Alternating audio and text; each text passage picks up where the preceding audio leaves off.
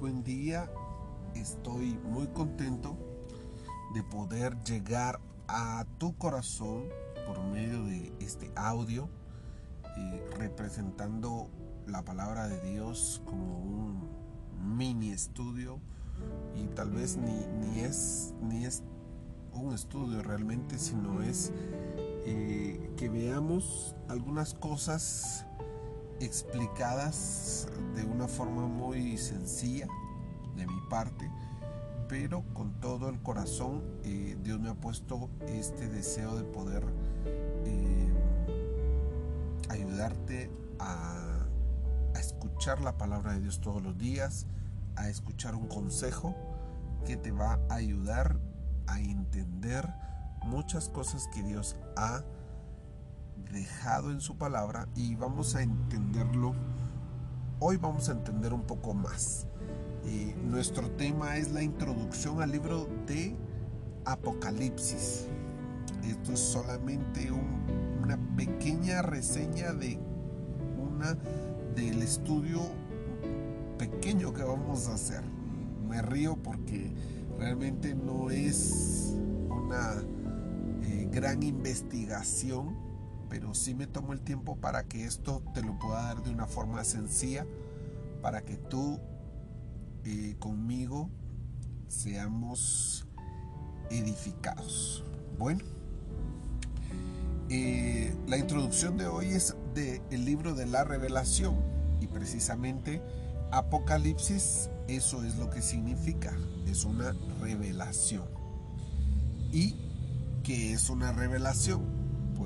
La revelación es un descubrimiento. Entonces vamos a decir que eh, este libro representa lo que dice una manifestación de algo que está oculto o que estaba oculto, secreto. Es información que había estado en incógnita, pero que Dios la quiere dar a conocer y lo hace por medio de este libro escrito por Juan y se lo da, son verdades dadas a conocer y salió a luz, sacar a luz estos secretos divinos al hombre por medio de una forma figurada, de un modo representado o presentado de una forma figurada quiero que sepas que Cristo es el que se da a conocer. Si tú lees eh, desde el principio eh, este libro, así empieza la revelación de Jesucristo dado a conocer es, es la revelación de Jesucristo que Dios le dio para mostrar a mostrarlo para mostrarlo a nosotros que debemos de vivir en, este tiempo, en un tiempo que ya está presentado, ya lo estamos viviendo. Entonces se da a conocer a Cristo su representación y propósito. Es como dado a conocer quién es Él, a qué vino, de una forma que veas quién es Él también. Entonces quiero que, que tú lo veas conmigo, si quieres abrir tu Biblia en el libro de, de Apocalipsis, ¿verdad? Vamos a ver lo que sucederá en breve. Y esto se lo da por medio de su siervo Juan. Dice, Apocalipsis de Jesucristo o la revelación de Jesucristo que Dios dio para mostrar a sus siervos sin demora lo que tiene que suceder por medio de su ángel, quien por su parte da fe de la verdad escribiendo todo lo que vio y lo da a conocer la palabra de Dios, el testimonio de Jesucristo. El testimonio de Jesucristo no es nada más que lo que Él es, ¿verdad? Dichoso el que lee y dichoso los que escuchan las palabras. Esto lo dice en otra, en otra forma, lo dice en otras versiones, bienaventurado el que lee y los que oyen la palabra de la profecía. Pero sobre todo aquí hay una bendición guardada. Bienaventurado el que lee y el que oye estas palabras, pero que las guarda. Así dice el versículo 3. Bienaventurado el que las lee. Estas palabras las oye, pero también las guarda porque están escritas, lo que está escrito en ello para este tiempo o el tiempo que se acerca. Esto recuerda que fue escrito casi alrededor de, hace dos mil años, ¿verdad? Entonces no podemos eh, dejar esto, la importancia que tiene desde aquel tiempo, está escrito para lo que ya estamos viviendo. Esto es muy importante, pero lo más importante es que tú sepas que la, la bendición es que lo escuches, lo leas, pero sobre todo que guardes. En otra, en otra versión dice que, esto lo tomes, que esto eh, sea algo que, que lo hagas, esta, esta profecía, porque fue una profecía que se dio, o sea, algo que, que Dios reveló para este tiempo pero el que le dé, el que le dé la importancia, el que guarde estas cosas, obtendrá una bendición especial. En otras palabras, también el que la obedece, ¿verdad? No solo el que la guarda, sino que como un sinónimo, el que la obedezca. La versión, eh, el lenguaje actual dice, Dios bendiga a quien lea en en público este mensaje y bendiga también a los que lo escuchen y lo obedezcan, ya que viene el día que Dios cumplirá todo lo que anuncia en este libro. Y empieza a hablar Juan a unas iglesias en Asia. Entonces, quiero que veas algo especial eh, que dice saludo dice a las iglesias que están en la provincia de Asia, Dios es el que vive, el que siempre ha vivido y el que está por venir. Deseo que Dios y Jesucristo y los siete espíritus que están delante de su trono los amen a ustedes y les dé de su paz. Podemos confiar que en Jesucristo nos ama y dice la verdad acerca de Dios. Él fue el primero en resucitar, el que también gobierna sobre todos los reyes de la tierra por medio de la muerte de Jesucristo. Dios nos ha perdonado nuestros pecados.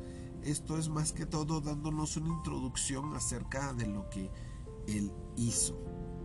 Eh, si quieres te lo leo en otra versión para que, para que tú lo, lo, lo, lo entiendas eh, según como lo, lo, hemos visto de una forma, eh, de una traducción que tal vez tú lo has oído. Dice Juan a las siete iglesias que están en, en Asia, gracia y paz a vosotros, del que es, del que era y el que ha de venir, y de los siete espíritus que están delante de su trono, y de Jesucristo el testigo fiel, el primogénito de los muertos y el soberano de los reyes de la tierra, al que nos amó y nos lavó de nuestros pecados con su sangre. Quiero que veas lo que, lo que hay en disposición a través de Jesucristo. La gracia, la paz que proveyó su propósito. Ahora, Dios nos da de su gracia y de su paz. Y eso lo proveyó por medio de su propósito, por medio de lo que Él vino a hacer, por medio de su sacrificio. Nos santificó, Y algo más adelante dice que nos hizo reyes y sacerdotes para con Dios. Esto es muy importante porque en el, en el versículo adelante dice eso, ¿verdad? Nos hizo reyes y sacerdotes para Dios. A Él sea la gloria y el imperio por los siglos de los siglos. Amén. ¿Hay algo especial en esto? Bueno, de hecho hay mucho que hablar de esto. Primero dice que Él nos amó, nos limpió, o sea, nos santificó. Pero cuando dice nos hizo reyes, nos hace partícipes de lo que Él es también. Y nos hace pasar de hombres normales, creación de Dios, a reyes y sacerdotes. Recuerda que el sacerdote era la única persona que podía entrar al lugar santo a expiar los pecados una vez al año. Pero por medio de su sacrificio nos hace no, no solo reyes, no solo nos da autoridad, no solo nos da una posición, una identidad, sino también de sacerdotes. Nos coloca en un lugar especial para que nos podamos poner frente a Dios. Eso es algo que no podíamos hacer antes. Eso es algo que no era, era prohibido. O sea, Dios no se podía mostrar a la gente, Dios no podía estar delante de nadie. Estuvo delante de, de, Moisés, pero por medio de una zarza. Y, y, tuvo que subir a Sinaí para que lo viera y su gloria. Pero Él por medio de su sacrificio, por medio de que nos amó y nos lavó, nos santificó, nos da autoridad y nos da esa bendición de poder ser sacerdotes para Dios. El sacerdote es el que puede entrar a su presencia, el sacerdote es el que puede verlo, el sacerdote es el que puede platicar con él. Y dice que nos hace sacerdotes para Dios, su Padre. Es importante que veas lo, grandioso que es esto y termina diciendo a Él sea la gloria, el imperio, a Él sea eh, la magnificencia, ¿verdad? Y la autoridad. Entonces, son aspectos que son muy importantes que lo miremos porque Él ofrece esta información, esto que se nos manifiesta, se nos da a conocer y lo hace por medio de su palabra la palabra de Dios, nuestro fundamento como verdad, con el fin o propósito de que el hombre decida y tome la decisión de su salvación. Este es, este es que escoja la vida de Cristo y con su inspiración, con la inspiración del Espíritu Santo, tengamos acceso a la vida eterna, a la que Él llamó el reino de Dios. Entonces, quiero que que esta mañana solo lo dejemos hasta aquí para que tú veas eso. Y quiero que oremos juntos y pongamos este día en las manos de Dios. Oremos. Gracias. Te damos Dios por este día. Gracias porque nos permites abrir nuestros ojos, poder disfrutar de, tener muchas cosas a favor nuestro. Gracias porque tú eres fiel y en tu palabra has sido fiel desde antes y es nuestro fundamento para que hoy empezamos a tener conocimiento de lo que tú quieres revelarnos, de lo que tú nos quieres dar a conocer. Y es importante, Señor, que nosotros lo tomemos y sobre todo que lo obedezcamos. Vamos a hacer vamos a obedecerte.